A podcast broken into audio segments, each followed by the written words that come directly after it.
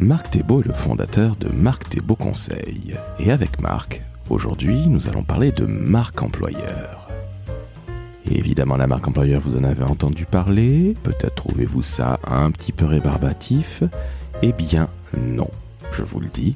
La marque employeur peut être absolument passionnante et nous allons en parler dans un contexte d'autant plus passionnant qu'il s'agit du secteur public. Et oui, les employeurs publics sont aussi face à une pénurie de talents, se doivent d'attirer et de retenir les collaboratrices et collaborateurs qui ont ce fameux talent tant recherché sur le marché, et donc ils se doivent de se mettre enfin à la marque employeur. Dans cet épisode avec Marc Thébault, nous allons également parler du rôle du communicant dans une campagne de marque employeur. Nous allons également aborder l'actualité des communicants qui valsent dans les ministères. Bref, nous parlons de marque employeur, nous parlons d'employabilité, nous parlons de bonnes raisons de rejoindre la communication publique. Cet épisode, en somme, est à l'image de mon invité, extrêmement riche. Je suis Laurent François, fondateur et dirigeant de l'agence Maverick, et j'espère que vous mettrez 5 étoiles sur Apple Podcasts et Spotify si vous appréciez cet épisode avec Marc Thébault, fondateur de Marc Thébault Conseil. Très très bonne écoute.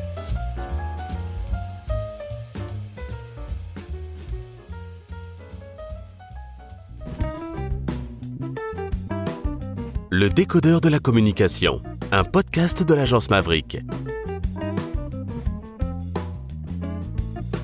Salut Marc, Salut Laurent. comment ça va? Mais ma foi très bien. Eh bien écoute, je suis très heureux de te revoir enfin, ou de t'entendre plutôt dans le décodeur de la communication, puisque nous avions fait un épisode quelques jours avant que tu fasses euh, un pied vers une nouvelle carrière de Marc Thébault Conseil, on va en parler évidemment. Mais en tout cas, euh, c'est avec grand plaisir que je te réaccueille dans le décodeur de la communication. Avant de commencer, la question qui tue. Quel temps fait-il à Caen? Dis-nous tout. Ah là là là là, mais il y a tellement de sous-entendus dans ta question. Eh bien, il fait beau. Eh bien, écoute, je suis très très très heureux de l'apprendre. Ça me fait très plaisir. Marc, trêve de plaisanterie, on va parler aujourd'hui d'un sujet très sérieux. Certains vont même dire qu'il est un peu pénible, à savoir la marque employeur. Alors non, pas marque, M-A-R-C, employeur. Superbe. Tu noteras le magnifique jeu de mots. Magnifique, magnifique. Non, non, j'applaudis. En te remerciant, c'est trop aimable. Mais la marque employeur est dans le public. Être un employeur de marque publique, si je puis dire, ou une marque employeur publique.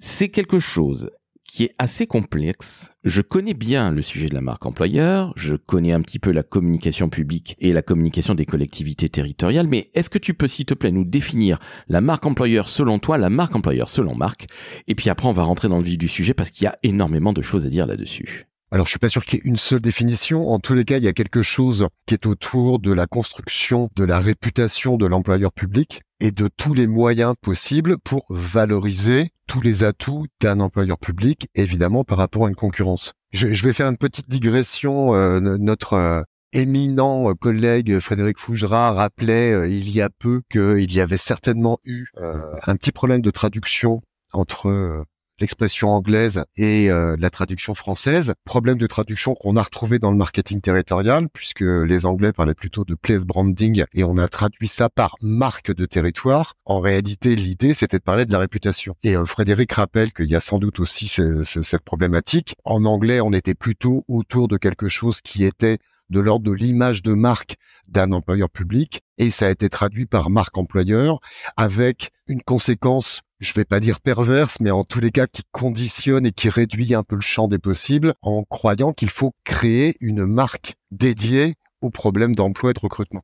Or, on va plutôt parler d'image de marque, si j'ai bien compris, d'un employeur, Moi, je crois qu'on peut parler de réputation. de réputation. Alors, c'est encore plus complexe parce que c'est pas uniquement l'image. L'image y contribue évidemment à la réputation. Mais alors, bon, tu connais toutes les entreprises privées, les grandes entreprises qui, dans cette période qui est un petit peu complexe où le candidat est à nouveau en position de force, comme il y a une vingtaine d'années, euh, les entreprises ont plutôt tendance à sortir, si je puis m'exprimer ainsi, les portes jartelles pour séduire, séduire, séduire en masse.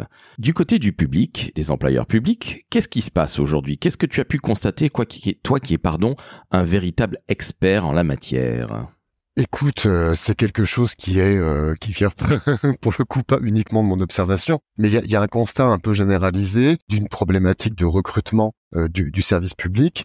D'ailleurs, bah, si on regarde l'actualité, le gouvernement vient de lancer ce matin un site choisir qui, je crois, si j'ai bien compris, a l'air a l'air d'être un agrégateur de flux allant chercher des annonces du service public présentes sur différents sites et qui euh, les redirige vers un, une porte d'entrée unique. Donc cette problématique, elle est euh, absolument la même que dans le secteur privé, un problème de recrutement. Problème de recrutement qui est sans doute encore plus pointu dans le service public, à la fois parce que parfois euh, les fonctionnaires ont plutôt une mauvaise image, image de feignasse, image de gens plutôt incompétents, les ronds de cuir, etc., etc. J'en passe j'en passe et des meilleurs. Ce qui fait que l'attractivité vers le monde du travail et en particulier l'attractivité vers euh, le monde du travail public est réinterrogée assez clairement et les collectivités ont évidemment besoin de faire quelque chose pour booster leurs offres d'emploi, attirer euh, des talents, mais évidemment fidéliser aussi ceux euh, qu'elle a actuellement dans son cercle. Là, tu mets le doigt sur deux choses qui sont très importantes. Attirer fidéliser. Alors fidéliser, c'est une, c'est vraiment une toute autre paire de manches. C'est extrêmement complexe, mais on va forcément en parler. Mais tu l'as dit, il y a des énormes clichés. Le fonctionnaire qui fait pas grand chose, hein, qui est bien, bien feignant, etc. Bon, les clichés ont la vie dure, mais il arrive un moment, il faut aussi comprendre qu'il n'y a pas que des gens qui ne foutent rien dans les collectivités et dans tout ce qui touche à l'État en tant qu'employeur. Mais je te pose d'emblée une question un peu complexe, Marc. Penses-tu qu'il y ait eu, à ce jour, malgré ce que tu viens de me, ce dont tu viens de nous parler, qui est plus un agrégateur, donc qui est une sorte de job board de toutes les annonces émanant de, de la part de l'État. Les... Est-ce que tu penses qu'il y a et eu des collectivités et des collectivités, d'accord, ok. Donc c'est pas uniquement la fonction publique euh, euh d'État, c'est aussi euh, territorial. Donc ça c'est plutôt très intéressant. Donc c'est vraiment très très très très vaste. Je ne sais pas si la santé et l'hospitalière sont sont concernés, mais en tout cas, penses-tu qu'il y ait eu une seule belle campagne de marque employeur à ce jour, en 2023, qui ait été faite par quelqu'un qui représente de près ou de loin l'État ou du moins le public. Oui, difficile à dire parce que je ne suis pas certain que ces campagnes soient euh, très visibles ou en tous les cas elles sont très ciblées. Donc je suis pas sûr que tout le monde puisse les voir. J'ai en tête des campagnes évidemment euh, euh, de, de l'armée qui est à mon sens, voire de la pénitentiaire, puisque c'est souvent des, euh, des, campagnes nationales que l'on voit. Côté collectivité, très honnêtement, je, je ne suis pas sûr qu'il y ait eu de, de, grandes campagnes, ou en tous les cas, il y a eu des choses, j'allais dire, euh, assez classiques de euh, création de plateformes, soit en propre, soit des plateformes hébergées sur des sites d'emploi public, qui tentent de mettre en avant en dehors de la fiche de poste de, de l'emploi qui est à pourvoir, qui tente de mettre en avant un certain nombre d'avantages liés soit au management de la collectivité, soit au territoire même dans lequel est implantée euh, la collectivité. Mais voilà, une fois que j'ai dit ça, j'ai pas d'exemple en tête de campagne ou en tous les cas, si ta question c'était euh, une campagne exemplaire où tout le monde fasse waouh et qui récolte euh, toutes les candidatures possibles de Français de Navarre, très honnêtement, je, je, je n'en connais pas. Ouais, on est bien d'accord, à part l'armée, enfin toutes les armées, puis en effet tu as raison, euh, la pénitentiaire qui parfois certaines années prend de la pub à la télé hein, euh, pour euh, recruter des... Oui, oui, oui je parle de ça bien sûr. Ouais. ouais qui sont d'assez belles campagnes, mais c'est vrai que je n'ai pas vu grand-chose. En, en, revanche, ce que je peux avoir en tête, alors est-ce que ça relève de la marque employeur, je n'en sais rien, mais en tous les cas, assez régulièrement, les institutions mettent en, mettent en avant les métiers qu'elles hébergent et les gens qui exercent ces métiers. Donc c'est a priori pas quelque chose qui est totalement dédié au recrutement, c'est en général plutôt quelque chose qui est dédié à la fois à la pédagogie, qu'est-ce que fait notre institution, quelles sont les compétences qu'elle met en œuvre, comment elle les met en œuvre? Et surtout qui sont les personnes qui, sur le terrain, mettent en œuvre ces compétences? Et ça, assez régulièrement, les collectivités, qu'il s'agisse de villes ou de départements, euh, sans doute aussi de régions, mettent en avant ce type de choses. Mais en général, ce sont des campagnes qui sont liées au territoire même de l'institution concernée. Et c'est des campagnes qui sont peu visibles à l'extérieur, puisque l'objectif n'est pas de rendre visible à, l'extérieur du territoire, mais bien de valoriser les métiers, les missions et les personnes qui exercent sur un territoire donné. Ce que je comprends parfaitement. Après tout, c'est de l'emploi local et normalement non délocalisable, rappelons-le. Absolument. Dans un de tes articles, Marc, qui a fait naître quelque part cet épisode, tu disais que deux tiers des fonctionnaires territoriaux n'étaient pas prêts à recommander leur employeur auprès de leurs proches. Comment tu expliques ça? Oui, effectivement, je crois que le, chiffre exact, alors l'étude euh, a été publiée par euh, le magazine La Gazette des communes, c'est seulement 36% des euh, agents, et on parle des territoriaux principalement, qui donc seulement 36% qui recommanderaient leur employeur à leur cercle ou à, leur relation. Comment je l'explique? Je, pense qu'il y a et c'est un peu la question de fond qui est derrière tout ça. Il y a fondamentalement une réinterrogation du management public. Alors je, je vais peut-être pas partir dans la fonction publique d'État que je connais moins, mais en tous les cas du côté de la, la fonction publique territoriale, ces questions de marque employeur, ces questions d'être fier ou pas de travailler dans telle ou telle institution, cette question de et ça c'est des interrogations que tout le monde se pose et euh, même euh, tous les débats autour de autour de la, réforme des retraites ont remis en avant ces interrogations sur le sens du travail, sur euh, évidemment les rémunérations, sur les conditions de travail, etc., etc. Je pense qu'il y a quelque chose qui est signifiant d'une réinterrogation profonde d'un management public aujourd'hui, et que cette dynamique de marque employeur, elle peut être intéressante euh, si elle est le début d'une réinterrogation profonde. En gros, d'une réinterrogation et d'un questionnement à la fois euh, systémique mais aussi culturel dans la manière dont les ressources humaines sont considérées, sont gérées, sont prises en compte dans le, les collectivités publiques.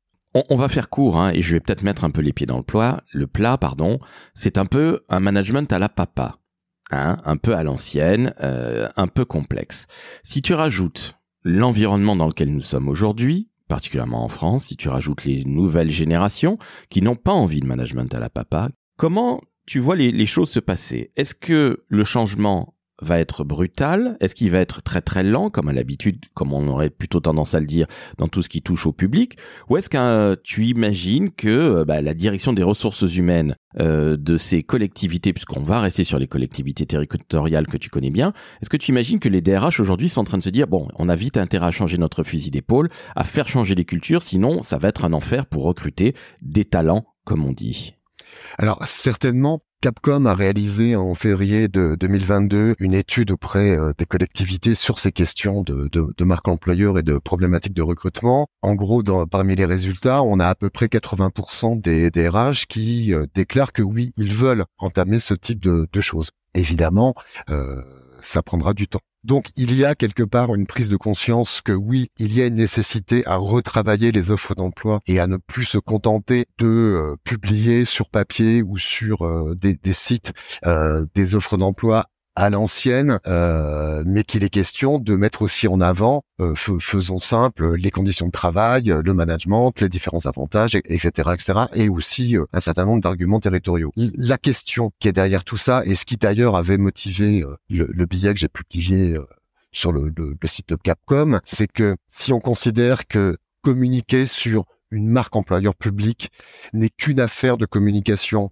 n'est qu'une question d'habillage et pour reprendre les, mots que j'écrivais dans, ce billet, si c'est juste un botox pour essayer de relifter une, un management public plutôt défraîchi, évidemment, on va dans le mur. Et ça, c'est effectivement quelque chose qui, à mon sens, est totalement contre-productif. La seule manière d'envisager quelque chose qui soit efficace, c'est de travailler réellement le management public. Mais ça renvoie à quelque chose qui euh, a été constaté ces dernières années dans le cadre du, marketing territorial, où en gros, là encore pour faire court, le marketing territorial, au départ, on pensait qu'il fallait euh, aller cocher toutes les cases d'un territoire rêvé, fantasmé euh, par des cibles de souvent de Parisiens en mal de verdure, et puis on s'est aperçu que non, évidemment non. Euh, ce qui rendait réellement attractif, c'était la qualité de vie au quotidien. Est-ce que les gens qui vivent sur un territoire sont heureux? Et est-ce que ce constat peut devenir un argument pour attirer des nouveaux habitants, des nouveaux talents, etc., etc. C'est exactement la même chose dans les collectivités. Quelle est la réalité et quelle est la qualité du vécu au quotidien des agents d'une institution? Si, et là on rejoint ce que tu évoquais au départ, si seulement un tiers des gens qui travaillent dans les collectivités sont prêts à dire moi je suis heureux, venez nous rejoindre parce que vous allez voir, euh, c'est euh, vraiment un travail agréable. Évidemment, ça pose des questions. Donc après, on peut faire toutes les campagnes de com qu'on veut, on peut créer des magnifiques plateformes qui mettent en avant des atouts territoriaux, on peut se gargariser de mots valises à la mode sur la raison d'être, sur le sens du travail, etc. euh, voilà, le jour où la réalité rattrape le discours, ça peut faire très mal. Et je pense que beaucoup de candidats ont été séduits pendant un entretien de recrutement par un discours du DRH, du service recruteur sur un certain nombre de, manières de travailler. Euh, je pense que dans 90% des cas, la réalité a montré que le discours n'était pas du tout mis en œuvre euh, dans la réalité. Hein. Moi, je suis toujours frappé dans les recrutements d'avoir des fiches de poste qui, évidemment, s'inspirent de, des démarches privées et vont développer des soft skills, des compétences, du savoir-être, etc., etc. Mais dans la réalité, une fois qu'on a recruté euh, quelqu'un qui a, a, priori un parcours ou un CV qui sort du lot, la seule chose qu'on lui demande, c'est pas de mettre en œuvre cette originalité, cette créativité, euh, c'est euh, de mettre en œuvre son esprit d'obéissance, c'est de rentrer dans le moule. Donc là, évidemment, c'est pas comme ça qu'on va fidéliser des gens et c'est pas comme ça qu'on va devenir un employeur attractif. alors tu as tout à fait raison. C'est cette fameuse dichotomie entre ce qui est écrit de manière publicitaire et la vraie réalité du terrain et du sport. Et là, lorsque tu te prends cette énorme tsunami où tu te dis mais on m'a vendu quelque chose qui ne ressemble pas du tout à ce que je vis, c'est là que euh, il y a cette fameuse fuite des talents pour employer encore un bon vieux mot valise des ressources humaines. Tu te rends compte, Marc, que au vu de ce que tu viens de dire, il y a quand même une énorme révolution copernicienne à faire dans les collectivités en termes de management des talents, des agents, des ressources humaines. Ah ben c'est certainement la difficulté. Évidemment, c'est qu'il y a un cadre euh, de la fonction publique, fonction publique d'État, fonction publique hospitalière, fonction publique territoriale, etc., etc., et que les institutions, en tous les cas, si on garde notre sujet des collectivités territoriales, n'ont pas une marge de manœuvre infinie, puisque le statut de la fonction publique territoriale est régi par un cadre national. Maintenant, c'est toujours, je trouve, gênant quand on s'abrite derrière ce cadre pour empêcher de l'innovation, pour empêcher des expériences, pour se dire, bah, je ne peux pas faire grand-chose. En réalité, je pense qu'à l'intérieur de ce cadre, qui peut être assez limitant, et je pense à la problématique des rémunérations par exemple, il y a quand même la possibilité de mettre en œuvre un certain nombre de choses. Je prends un exemple, il y a, quelques semaines, euh, la, la, ville de Saint-Ouen a communiqué sur le fait qu'elle mettait en place des congés pour ses employés femmes qui euh, souffraient de, douleurs menstruelles. J'ai relayé euh, cette information sur les réseaux sociaux. Euh, alors, je, ne parle pas du fond puisque il semblerait que ça pose aussi des problèmes, ne serait-ce qu'en termes d'éthique de voilà d'une femme qui serait stigmatisée parce que tout le monde saurait qu'elle a pris un congé. Enfin bref, euh, ça c'est pas le débat. Ce qui m'a interpellé, c'est que dans les commentaires suite à mon poste, une DRH posait la question, mais sur quelle base légale s'appuie la collectivité? Moi, j'avais envie de lui répondre, mais on s'en tape un peu le coquillard de la base légale. La question, elle n'est pas là. Parce que si on ne fait que se dire, j'ai une base légale qui m'interdit de, eh ben, je crois qu'il faut laisser tomber immédiatement la communication marque employeur, puisque, euh, a priori, euh, on ne peut rien faire. Je pense qu'en réalité, on peut faire des choses et qu'on peut prendre des libertés à l'intérieur d'un cadre euh, légal. Alors là, tu es en train d'évoquer le fameux courage qui manque en politique, qui manque dans l'entreprise privée, qui manque un petit peu partout à travers le monde. Et tu as bien raison de dire que c'est pas parce qu'on a un cadre légal bien français, bien administratif, bien relou, pardonne-moi l'expression, qu'on ne peut pas innover. Alors ça, je trouve ça fantastique. Mais est-ce que tu penses que l'esprit d'innovation, aujourd'hui, y compris dans le management, y compris dans la communication. On va en parler après, parce que je voudrais que tu nous parles aussi du rôle du communicant dans la marque employeur publique. Mais est-ce que tu penses que cet esprit d'innovation, il existe vraiment dans les collectivités? Oui, je, je, je, crois clairement qu'il y euh, y a, y y a un fond de volonté de faire autrement.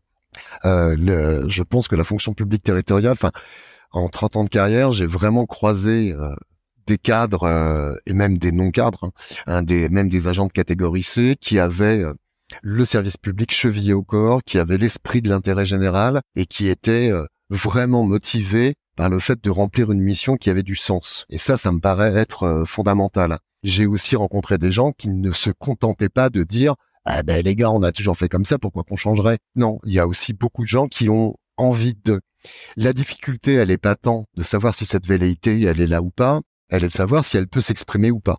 Mon sentiment, c'est que euh, je ne suis pas persuadé que euh, la.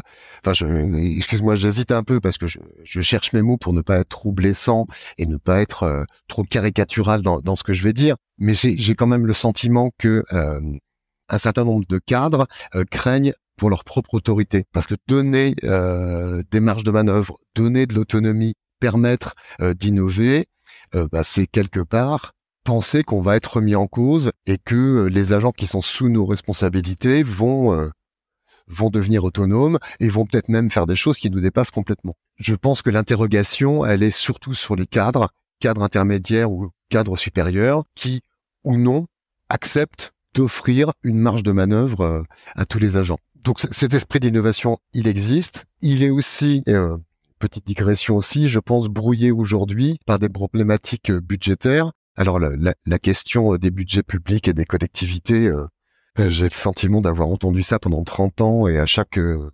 préparation de budget, j'entendais ah là là, cette année ça va être compliqué, il va falloir faire des économies. Donc j'ai le sentiment que ça fait 30 ans qu'on fait des économies. Euh, mais voilà, si le prisme il est uniquement économique, budgétaire, financier, évidemment ça réduit aussi le, le champ des possibles puisque le critère n'est pas d'essayer de faire mieux et de faire autrement, le critère, il est essayer de faire moins cher. Et ça, je suis pas sûr que ça soit compatible. On est d'accord, c'est plus de la gestion administrative qu'autre chose euh, des ressources humaines. On va maintenant parler du rôle du communicant. Parce que dans la marque employeur, alors je connais mieux le privé que le public, euh, mes auditrices et auditeurs le savent, et toi évidemment je te l'ai toujours dit, mais j'ai toujours considéré que dès qu'il y avait une direction de la communication qui se mêlait de communication de marque employeur, on faisait de très très belles campagnes, on n'était pas trop dans le bullshit, espérons-le, et qu'il y avait surtout des preuves que c'était un employeur digne d'intérêt pour les futurs candidats et candidates. Que penses-tu de la place du communicant public dans les campagnes, ou en tout cas la stratégie de marque employeur? Est-ce qu'il a sa place? Est-ce qu'il a son rôle? Ou est-ce que selon toi, bah, c'est vraiment quelque chose qui euh, est euh, dirigé uniquement vers les ressources humaines et personne à la communication ne veut s'en mêler? Non, non, c'est forcément une, coproduction. Euh, ça peut pas être exclusivement entre les mains des communicants le risque serait euh, de ne faire que de la com et d'oublier un peu la réalité des choses. Ça peut pas être non plus exclusivement aux mains des DRH qui risqueraient de ne voir que justement que le côté cadre légal et le côté euh, cadre administratif en oubliant d'aller chercher des arguments un peu plus euh, un peu plus vendeurs. Néanmoins, quand on dit communicant, à mon sens, il y a deux types de communicants qui sont impliqués dans, dans qui devraient être impliqués dans ce type de démarche. Il y a évidemment classiquement la communication externe dans le sens où une communication sur du recrutement va se faire vers un public externe et va aller euh, chercher des arguments territoriaux. Et donc souvent dans la communication externe, alors soit c'est relié à elle, soit c'est une mission à côté, il y a quelque chose de l'ordre de mission d'attractivité ou de politique d'attractivité. Donc une collectivité qui a mis en place ce type de démarche, qui a réfléchi sur son portrait, euh, son identité, ses atouts, ses avantages, évidemment par rapport à une concurrence, a évidemment un temps d'avance, ce qui lui permet de rajouter à des arguments purement liés euh, aux missions, à la fiche de poste, etc., des arguments territoriaux. Non seulement vous aurez un métier euh, passionnant, tout ça dans une ambiance de travail tout à fait agréable, et en plus vous êtes à 10 minutes de la campagne ou de la mer, et pour votre famille, il y aura des offres de loisirs, etc., etc. Ça c'est ça c'est le côté comme externe. L'autre qui à mon sens est absolument essentiel et qu'il faut absolument revaloriser dans cette démarche, ce sont les communicants internes. Alors les communicants internes et la communication interne en général dans les collectivités, est-ce qu'elle est rattachée à la direction de la communication ou est-ce qu'elle est rattachée à la DRH Les deux cas de figure existent. Néanmoins, et surtout si elle est rattachée à la DRH, il y a quand même intérêt à la remettre au centre du jeu parce que elle va avoir cette mission. Et une fois de plus j'en reviens euh, au chiffre que tu évoquais. Juste un tiers des agents sont prêts à recommander leur collectivité. La mission de la com interne ça va être d'aller vers les agents de les écouter d'analyser leurs ressentis et puis de travailler cette fierté d'appartenance, ce sentiment d'appartenance. Et pourquoi pas cette envie d'aller euh, porter quelques bonnes nouvelles et quelques aspects positifs euh, à l'extérieur. Donc vraiment, euh, pour moi, la com interne, elle est indispensable notamment si on arrive à la faire sortir du simple rôle de voix de son maître de la DRH ou de la DGS. Alors, nous sommes tout à fait d'accord et c'est en fait un vrai problème. Enfin, je note plusieurs problèmes dans ce que tu m'as dit. Évidemment, le problème de la com interne n'est pas que la voix de son maître. Ça n'a aucune espèce d'intérêt, il faut savoir faire remonter les choses. Mais deux, tu me parlais d'une coproduction. Quand on fait de la marque employeur, quand on fait des campagnes de communication de marque employeur, c'était une coproduction communication et DRH. Je vais encore me baser uniquement sur mon expérience dans le privé, mais je n'ai jamais vu ce couple fonctionner.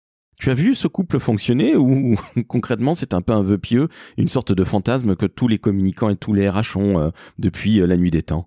Non, non, j'aurais un avis beaucoup, beaucoup plus positif que, le tien. Je pense qu'il y a, je pense que ça fonctionne. Je pense qu'il y a des, euh, du travail commun qui, se met en œuvre. Peut-être que la, difficulté, euh, mais c'est une difficulté euh, assez classique dans le monde de, la communication. Et je pense pas que ça soit que de la communication publique. Je pense que dans le, privé, c'est la même chose. Je pense que c'est un problème d'équilibre des places et que chacun reste à sa place et n'empiète pas trop sur, le champ de, de l'autre la difficulté euh, en plus dans le public, c'est que la communication, euh, surtout si elle est rattachée au cabinet, peut avoir cet aspect politique qui euh, hérisse le poil de l'administration. Et donc que des DRH puissent être assez réticents au, au, fait que des communicants rattachés directement au cabinet, rattachés directement aux élus, viennent se mêler un peu de leurs affaires. Et la crainte, c'est qu'aussi ça remonte du côté du cabinet ou du côté du maire et que le communicant aille Enfin, comme si son sport euh, quotidien le matin, c'était d'aller voir le directeur de cabinet pour lui dire, dis donc, tu sais que dans tel service, c'est le bordel, etc., etc. Évidemment, c'est, c'est pas le cas. À côté de ça, évidemment, les communicants ont à se préoccuper de la manière dont les DRH fonctionnent, non pas pour leur donner des leçons de vie, mais au moins pour les conseiller. Et euh, j'ai des exemples en tête euh, dans le passé ou même personnel où où les choses se sont faites sans aucun problème et, et assez régulièrement. Voilà heureux de t'entendre que cela fonctionne. Moi, je t'avoue que j'ai un, avis alors uniquement sur com et RH qui est très très très négatif, voire quasiment uniquement négatif. Donc, euh, bah, j'espère que je suis le seul à, l'avoir. Mais bon, bientôt 25 ans de métier, j'ai jamais vu que ça fonctionnait. C'est quand même un peu embêtant. Je pense que je suis un chat noir. Ceci explique cela. Revenons à, à, nos métiers de communication. On va plutôt rentrer un petit peu plus dans le dans le détail. Et là, ça, on sort quelque part un petit peu de la marque employeur tout court, mais on va parler de l'employé qui fait de la communication, de l'agent, bref du communicant au sein de la, de la collectivité. Selon toi, pour nos amis jeunes qui nous écoutent, Marc, et qui se disent bon j'ai envie de faire de la communication, de la communication de marque, mais je pense pas nécessairement à faire de la marque employeur dans un premier temps. Secondo, je n'ai pas nécessairement envie de travailler dans une collectivité ou travailler pour l'État. Bref, tout ce qui ressemble au public, c'est pas nécessairement selon moi ce qui est le plus intéressant. Je préfère faire de la grande marque type euh, sneakers ou euh, luxe, etc., etc. Qu'est-ce que tu dirais à un jeune pour le convaincre de venir travailler dans la communication publique, dans le secteur de la communication publique et quelque part en collectivité territoriale? Qu'est-ce que tu lui dirais? Quels seraient tes arguments? Je sais que tu en as sous le coude. Oui, alors, je, pense qu'il y, a au moins trois, trois types d'arguments. Il y a un premier argument autour de la chose politique. Après tout, dans les collectivités territoriales, euh, le fait d'être dans une direction de la communication, c'est être quel que soit d'ailleurs le rattachement euh, administratif, c'est d'être quand même assez proche des politiques. Et moi j'ai l'impression que les élus locaux qui conservent euh, les différentes études et le CVPOF qui fait son baromètre euh, régulier sur le niveau de confiance des Français dans la politique le, le montre, les élus locaux, le maire en particulier, reste un élu de proximité qui engrange un maximum de confiance par rapport à d'autres institutions, soit territoriales, soit nationales évidemment et que ces élus, là encore sans tomber dans la caricature, euh, ce sont des gens qui, en général, quand même, ont le sens du service public, ont le sens du sacrifice, ont des visions, ont envie de faire des choses, et qu'en plus c'est une politique dont on peut mesurer assez rapidement les effets. Alors, je, passe sous silence des projets qui pourraient euh, s'étaler sur 5, 10, 15, 20 ans. Mais en général, quand une collectivité met en place quelque chose, on peut mesurer assez vite. Donc on est dans une action politique dont on peut mesurer les effets de proximité assez rapidement et montrer que bah, ça peut évidemment servir à quelque chose. On peut vraiment transformer les choses, on peut vraiment s'impliquer. Donc ça, c'est un premier volet qui peut parler euh, à certains quand la, grande question du sens euh, du, du, travail, à quoi ça sert mon métier, euh, à quoi ça sert tout ça, se pose assez régulièrement. La deuxième chose, mais qui est totalement liée euh, à ce que je viens de dire, le deuxième volet, c'est le volet de l'intérêt général et de la notion de service public. Moi, j'ai le sentiment que travailler au service de l'intérêt général, c'est certainement un peu plus valorisant que de vendre des petits pois ou euh, des chaussures de sport. J'essaie de pas mettre trop jugement de valeur dans, ce que je vais dire, mais le, le sentiment que notre travail, il est pas lié simplement à une technicité pour faire de la pub, il est lié à un certain nombre d'opérations qui sont là pour accompagner des missions de service public qui, dans la majorité des cas, améliorent le quotidien euh, des habitants.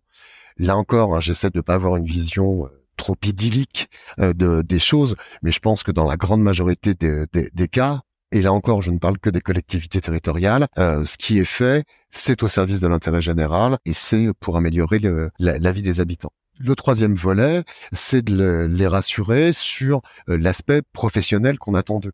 Un communicant public n'est pas un sous-communicant dans le sens où il n'aura à utiliser que très peu de choses. Aujourd'hui, les communicants publics utilisent les mêmes outils, les mêmes supports, les mêmes stratégies, les mêmes tactiques que leurs collègues du secteur privé. Donc il y a un savoir-faire à développer et il y a un savoir-faire qui va être régulièrement sollicité. Et donc au niveau professionnel, on est dans une dans, un cadre qui sollicite réellement euh, un savoir-faire et qui le réinterroge régulièrement et on est obligé d'apprendre tous les jours et on est obligé euh, d'ouvrir notre notre champ de compétences et ça c'est absolument euh, passionnant. Si tu si je peux me permettre cette petite anecdote, je relayais si j'ai bonne mémoire hier un article de France Inter je crois parlant du départ d'un certain nombre de communicants de, de ministères. Ça c'est ça c'est un autre sujet. Euh, ce qui m'a interpellé dans les commentaires euh, suite à ce poste, euh, c'est quelqu'un qui disait bah oui ces communicants sont partis rejoindre une vie pépère dans les collectivités territoriales. J'avoue que je me suis retenu à mon clavier et à ma souris pour ne pas être trop sec dans ma réponse, mais voilà cette vision elle est totalement hors de la réalité. Un communicant public et même si je ne parle que des collectivités euh, territoriales, n'a absolument pas une vie pépère. C'est pas de la routine. Euh, il y a euh, tous les jours des sujets plus compliqués que d'autres, parfois très positifs parce qu'on va lancer des grandes campagnes, parfois plus tendus parce qu'il y a une petite crise qui est en train de se développer suite à telle ou telle annonce, tel ou tel projet, euh, telle ou telle rumeur dans la ville, etc., etc. Bah, c'est tout sauf de la routine et c'est tout sauf de la vie pépère. Donc, euh, si on cherche aussi de l'adrénaline, euh, je pense que les collectivités territoriales ont de quoi fournir un peu d'adrénaline professionnelle parce que tout peut se déclencher à tout moment. Ah mais je suis tout à fait d'accord avec toi. On a évidemment cette image dont tu parlais en début de d'épisode, ce côté fonctionnaire pépère qui fait pas grand chose. Et donc de fait, le ou la communicante a plutôt tendance à bien se tourner les pouces et à utiliser des outils euh, du XXe siècle. Mais en fait, c'est totalement faux travailler à la communication d'une collectivité territoriale, qu'elle soit grande comme à Paris ou qu'elle soit petite comme à Lectour dans le Gers, et j'en profite pour saluer mon ami Kosa Kamara, il y a énormément de choses à faire et c'est passionnant mais réellement passionnant. C'est-à-dire qu'on va pas uniquement activer des réseaux sociaux, faire des trucs sur TikTok, sur euh, Twitter, sur Facebook, etc. Même si c'est évidemment passionnant tout ça, il faut créer du, du, du contenu et du fond et donc de la forme également. Mais il y a dans ce métier de communicant public, particulièrement en territorial, mais il y a des choses incroyables qui vous tombent sur le coin de la figure. Et si on a choisi ce métier de la com pour euh, globalement euh, faire 9h-17h, euh, bah, je crois qu'on s'est trompé. T'es d'accord avec moi, Marc? Ah ben absolument. Et puis il y a, un volet qui est alors qui peut être considéré comme dangereux, mais qui à mon sens est passionnant. et je ne suis pas certain que le secteur privé offre ça régulièrement, euh, mais le communicant public est assez régulièrement confronté à son public. Il a dans ses missions très souvent à mettre en place des actions de concertation, des animations de réunions publiques. Quand je dis animation, c'est pas forcément lui qui anime, mais la mise en place de ce type de choses. Il y a de la concertation, il y a de la participation citoyenne, et très souvent le communicant soit est pilote, soit est euh, totalement associé à ce type de démarche. Et là, pour le coup, même Madame Michu, elle est là et on lui cause et elle nous dit ce qu'elle pense. Et donc, je trouve que c'est pour un communicant absolument euh, essentiel d'être confronté régulièrement. C'est une manière d'évaluer les politiques de communication, d'être confronté lors d'une réunion publique ou lors d'une instance quelconque de concertation à la manière dont les gens ont ressenti l'action de communication. Enfin voilà, moi je trouve que c'est euh, que c'est absolument passionnant. Ça peut être euh, parfois assez douloureux, mais en même temps, euh, c'est aussi au public de dire ce qu'il pense. Est-ce qu'il a entendu le message? Est-ce qu'il a compris le message? Professionnellement, je trouve ça absolument passionnant. Ah mais je suis tout à fait d'accord avec toi, ça n'existe nulle part. Alors évidemment dans le privé on va faire de temps à autre des focus group avec un institut de sondage, blablabla, on va les mettre dans un laboratoire, on va essayer de les regarder au travers d'une vitre santé, on se croirait dans le suspect, limite ou euh, dans un commissariat de police en disant tiens regarde les mecs qui vont acheter nos produits, qu'est-ce qu'ils en pensent ça Là comme tu le dis très justement Marc, et vraiment je tiens à le souligner, je trouve ça, je trouve que c'est un un aspect du métier de communicant public qu'on ne met pas suffisamment en avant.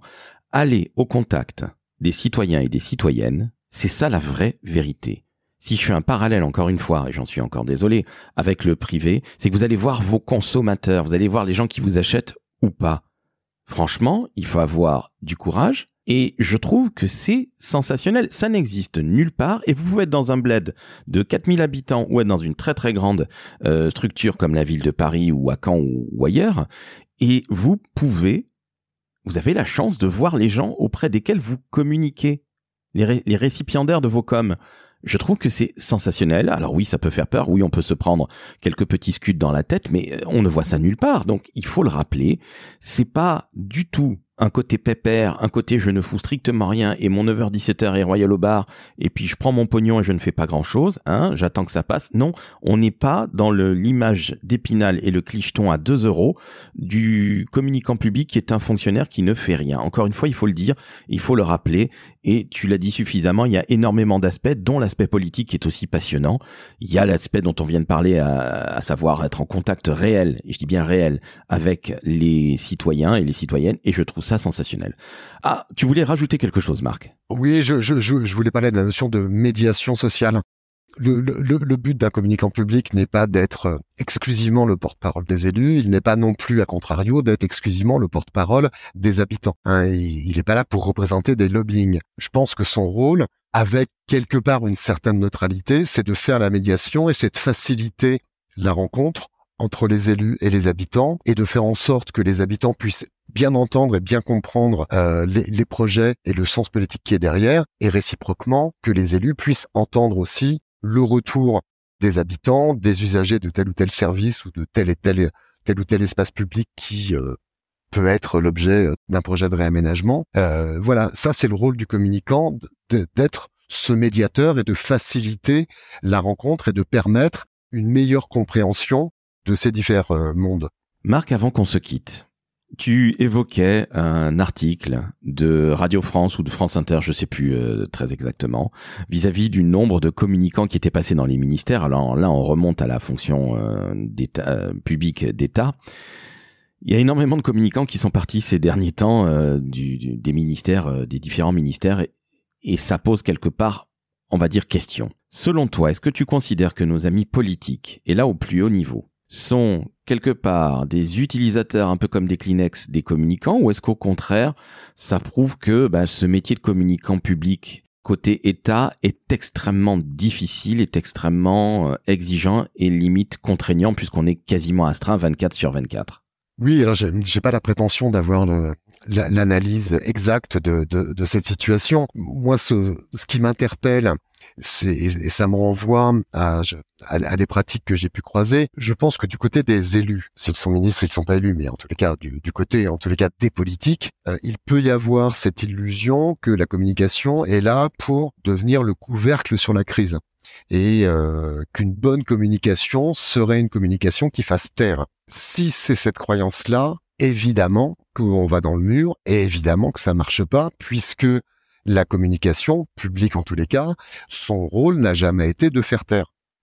Son rôle, il est d'anticiper les réactions. Il est d'avoir quelques coups d'avance parce que on a identifié euh, un certain nombre de, publics qui vont être impactés et qui vont donc avoir des, réactions. On a identifié ça, on a analysé ça, et le boulot, c'est de faire remonter aux politiques, à titre préventif, voilà différents scénarios, voilà ce qui peut se passer. Mais si on considère que la com doit être un peu magique et doit en gros n'engendrer que du silence, évidemment, on va au-delà de grandes déceptions et évidemment, les élus vont pas être contents et évidemment, ils vont emmerder tous les jours leurs communicants. Donc, c'est mettre les communicants dans une situation totalement impossible. Après, le côté euh, disponible H24, etc. Oui, évidemment, j'imagine que ça peut être aussi une raison. Moi, je pense que quel que soit l'endroit où on est, qu'on soit dans une collectivité, même dans une petite ville ou qu'on soit dans un ministère, ce dont a besoin le communicant, c'est évidemment de la confiance, mais c'est surtout d'un cap où on va,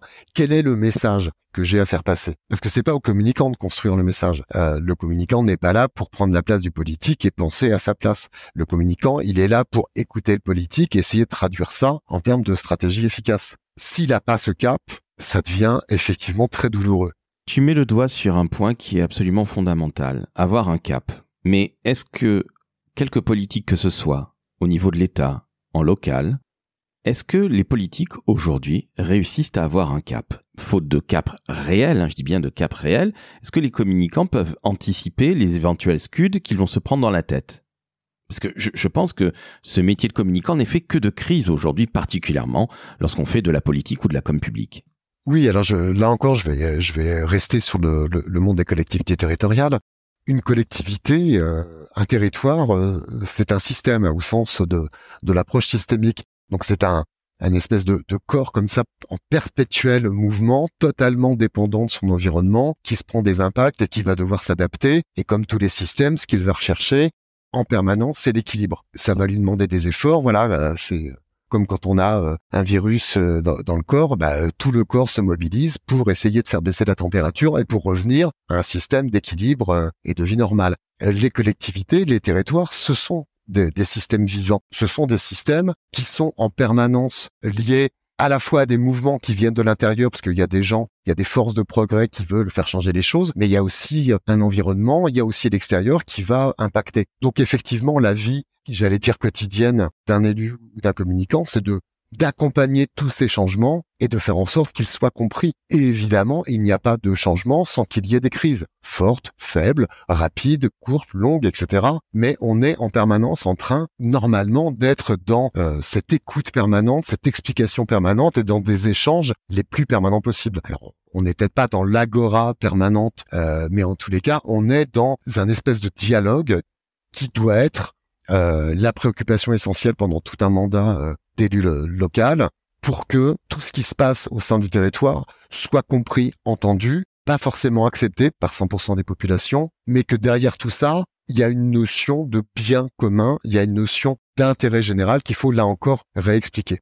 Marc, je tiens à te remercier parce que on est parti sur la marque employeur, public. On a dérivé sur le métier de communicant, le rôle qu'il a à jouer dans la marque employeur public. On est passé évidemment à une autre étape avec euh, tous les communicants au, plus haut niveau de l'État. On a parlé de, ces crises là avec ces, départs euh, très rapides et successifs. Marc, c'était un véritable plaisir. Alors je te propose, tiens, si, si, si tu en as l'envie, de revenir, mais là beaucoup plus rapidement dans le décodeur. Et pourquoi pas faire un épisode avec Monsieur Franck Confino, Monsieur Frédéric Fougera, à propos allez, de la crise institutionnelle que nous vivons et du rôle des communicants. Qu'en penses-tu? Oh mais voilà une excellente idée et ce serait avec plaisir.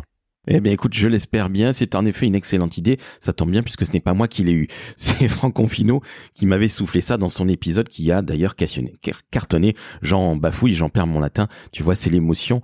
Euh, rien qu'à l'idée de, de, de vous avoir tous les trois dans le décodeur. Marc, je te remercie. Un mot sur Marc tes beaux conseils avant qu'on se quitte. Qu'est-ce que tu fais parce que ça fait maintenant 18 mois bientôt que tu es euh, à ton compte. Qu'est-ce que tu proposes justement à nos amis des collectivités territoriales que tu connais si bien et que tu as pratiqué euh, pendant 30 ans euh, du côté agent, si je puis dire, ou du côté salarié?